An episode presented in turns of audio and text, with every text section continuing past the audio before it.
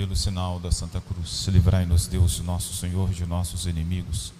Em nome do Pai, e do Filho e do Espírito Santo. Amém.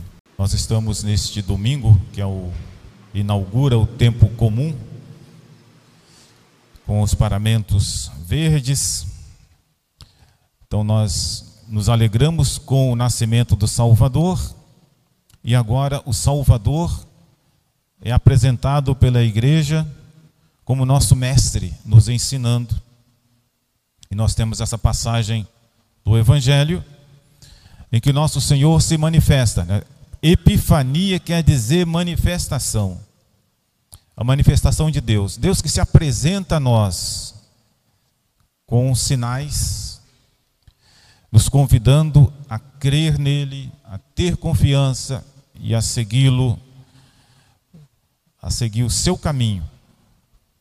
Isso era tão evidente para os primeiros cristãos que os, nos Atos Apóstolos, dos Apóstolos aparece muitas vezes esse nome caminho, que é o caminho que Jesus deixou para nós, que nós vamos trilhar por ele. Meus amados irmãos, olhando brevemente aqui o Evangelho, tiremos alguma lição. Todo mundo prestou atenção. É o primeiro milagre que Jesus fez em Caná da Galileia num casamento, numa festa de casamento. Nossa Senhora estava ali, Jesus também foi convidado, e ele veio à festa com alguns apóstolos, discípulos. No meio da festa, faltou vinho. E Nossa Senhora que estava ali não podia deixar de se preocupar e de ajudar, porque Nossa Senhora é o exemplo de serva de Deus, exemplo de caridade para com o nosso próximo. Então, onde ela estiver, onde ela estiver presente, ela não pode deixar de se preocupar em ajudar. E ela sabia qual era a solução para aquele problema de faltar vinho. Numa festa de casamento entre os antigos, não havia guaraná, né? as crianças, não havia Coca-Cola, nada disso. Então, a bebida, a água, havia o vinho, né? que alegrava as pessoas. E então, faltou o vinho. As festas duravam lá, vamos imaginar, uns três, seis dias, né? uma semana mais ou menos. E faltou o vinho. E o que aconteceu? Os judeus, quando recebiam as pessoas, eles usavam muito a chamada purificação, ou então era uma, uma boa recepção. Você, quando a pessoa chega com os pés empoeirados, né? não havia asfalto, não havia nada, aí lá alguém lavava os pés, refrescava a pessoa e mandava entrar. Então aquelas talhas com água serviam para lavar, para a purificação dos judeus. Nossa Senhora para ajudar, ela fez então o pedido a Jesus. Então, esse milagre é um milagre da Santíssima Virgem Maria. Ela olhou para seu filho e disse: Eles não têm mais vinho. E disse para os serventes: é, Por favor, façam tudo o que ele disser. Aí eles foram até Jesus, chegaram perto de Jesus. Jesus falou: encham as talhas de água. E eles então foram, pegaram as talhas. interessante as talhas. Uma talha, diz aqui São João, cabia duas metretas ou três metretas. Né? Uma metreta quer dizer 40 litros. Então, uma talha devia caber 80 litros ou 120 litros. Isso é muita coisa. E eram seis talhas. E aí eles encheram, trouxeram. E Jesus falou: chamem o mestre Sala e peçam a ele para ele experimentar. O mestre Sala foi chamado, experimentou e viu que era vinho. E era um vinho tão bom que ele foi até reclamar com o esposo que o esposo devia dar esse vinho logo no início. e não deixar para depois. O certo é que os apóstolos também deviam ter experimentado aquele vinho. Estavam ali, experimentaram vinho e eles viram aquela, aquela água se transformar em vinho por intervenção de Jesus. E eles creram em Jesus. Se eles já seguiam Jesus com uma esperança, expectativa do Messias, eles, é Ele mesmo. Eles creram em Jesus. Meus amados irmãos, tiremos aqui umas breves lições que os padres que têm fé, os exegetas, procuram tirar, os santos padres.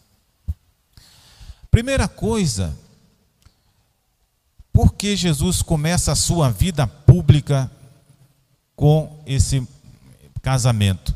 É porque é isso que Deus veio fazer com cada um de nós.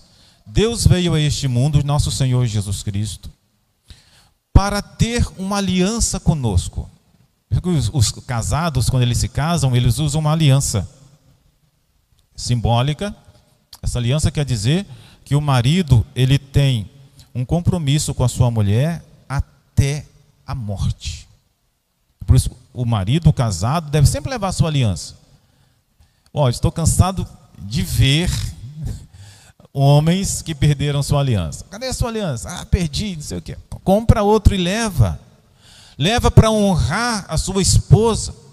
Um dia você se casou com ela e você deve estar unido a ela até a morte.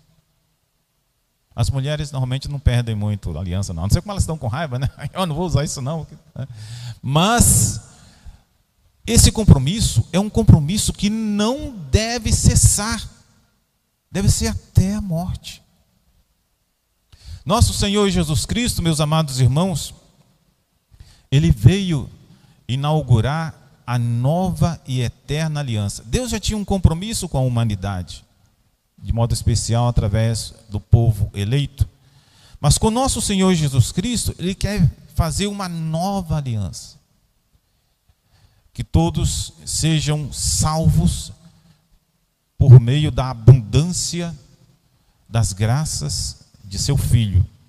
E por isso, nosso Senhor, ao ver este mundo, ele veio para fazer essa aliança com a humanidade.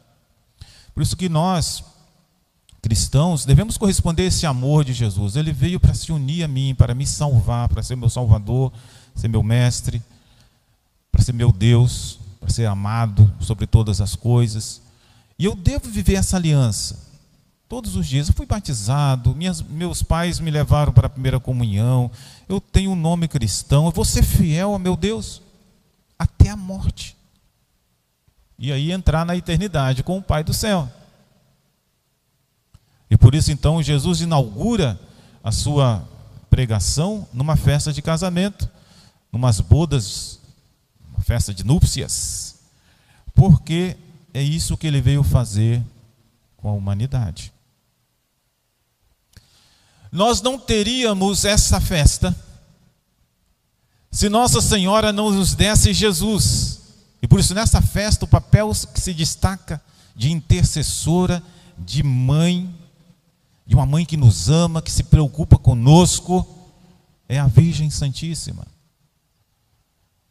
Devemos sempre pensar nisso. Eu tenho Jesus, o Pai nos deu, mas Ele quis nos dar por intermédio de Nossa Senhora, e eu não posso ser cego. Eu tenho que contar e confiar na Sua maternal intercessão todos os dias de minha vida. Que Nossa Senhora interceda por mim, que ela me valha, que ela me apresente a Jesus e consiga as graças que eu preciso para ser um bom cristão. Está ali o papel maternal de Nossa Senhora nessas bodas, para dizer que na vida do cristão, Maria Santíssima deve estar sempre presente. Não existe cristão que não ama, que não é grato, que não confia em Nossa Senhora.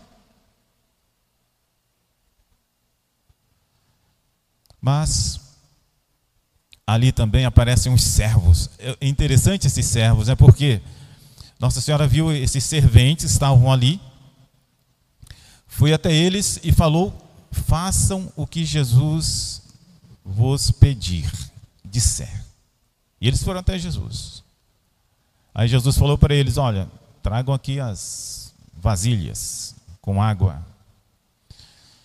Nós devemos pensar que nós devemos ser servos de Deus.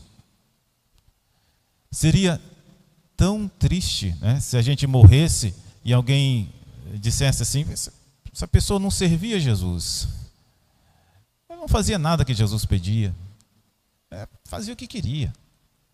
Morreu não como servo de Deus,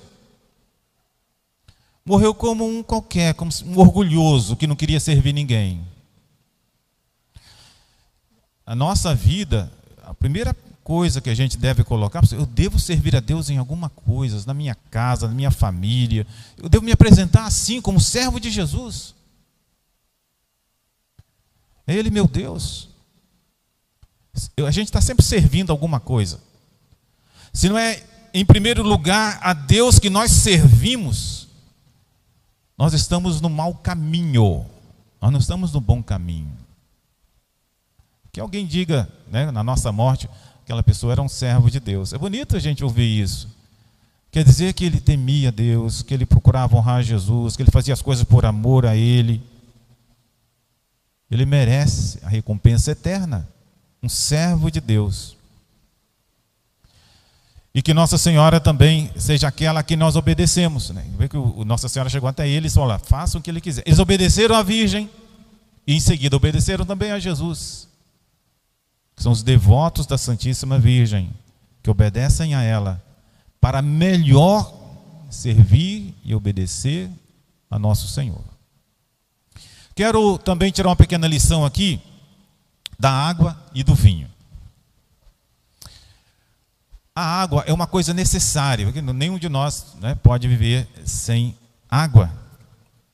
Assim também, os judeus, eles já tinham as coisas de Deus.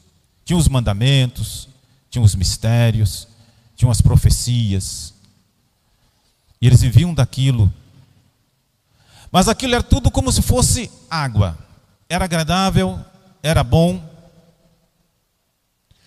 mas não era tão rico, não era tão importante e necessário como o vinho, que um dia Jesus usou para instituir o Santíssimo Sacramento da Eucaristia para tornar presente para os homens o seu sangue sacrossanto que nos salva. Então, por exemplo, a gente poderia até tentar levar uma vida boa. Ah, eu vou ser bom, vou ser muito educado com meus vizinhos, muito educado com meus pais, eu vou procurar ajudar os pobres, eu vou fazer um monte de coisa. Isso é bom, isso é uma água. Mas isso ainda não é suficiente para te salvar.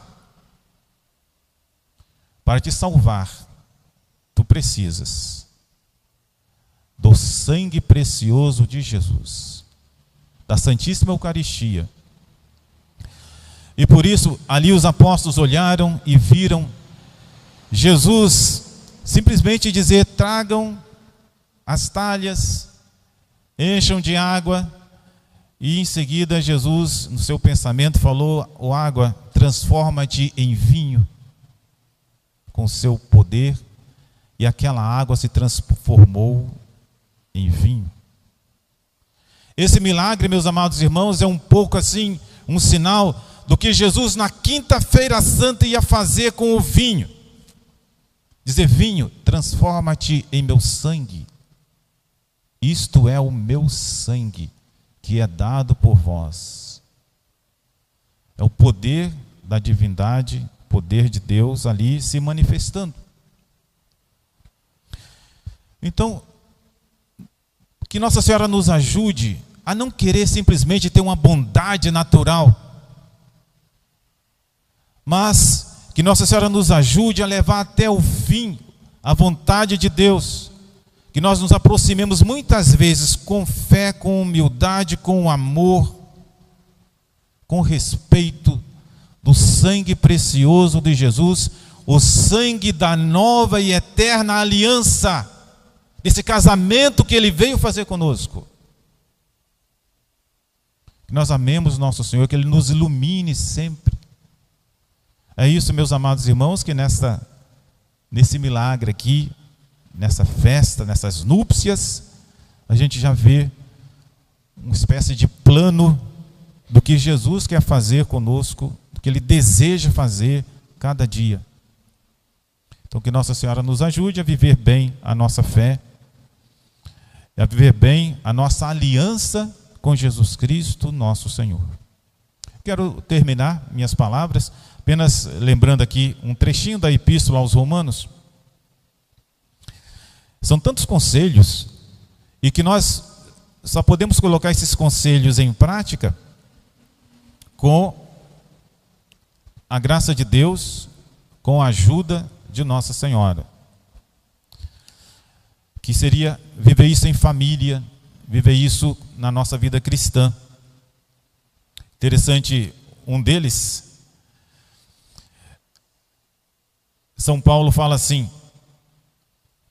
Sede alegres na esperança, pacientes na tribulação, perseverantes na oração. São coisas assim que a gente tem que se preocupar e fazer. Mas, olha, eu vou fazer porque Jesus quer que eu faça. Eu vou perseverar na oração. Quantas vezes a gente não persevera na oração? Hoje não vou rezar. Hoje não quero rezar. Hoje estou com preguiça. Né? E a oração, ela é fundamental para nos manter na vida cristã. Você, não, eu estou com preguiça, mas vou rezar assim mesmo. Né? Minha mãe está chamando, a gente vai lá rezar.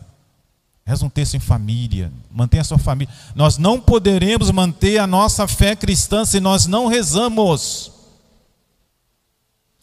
Os parabéns para aqueles que tomaram uma decisão de rezar o texto todo dia durante este ano. Reza em família. Se não, não poder rezar em família, reza sozinho, mas reze. Sede perseverantes na oração. Um conselho que, que São Paulo nos fala e que eu termino aqui, né, que seria muito bom se com a fé, né, por amor a Jesus, a gente fizesse isso, que diz assim: odiai o mal e apegai-vos ao bem. É uma regra tão bela, né? Só é mal? É, não quero. É uma coisa boa? É. Eu vou apoiar, os parabéns, se eu puder fazer, eu vou fazer também. Odiai o mal, apegai-vos ao bem. Que Nossa Senhora nos ajude com a sua intercessão a nós andarmos sempre nessa aliança com Jesus, nosso Senhor, durante toda a nossa vida. Em nome do Pai, e do Filho e do Espírito Santo. Amém.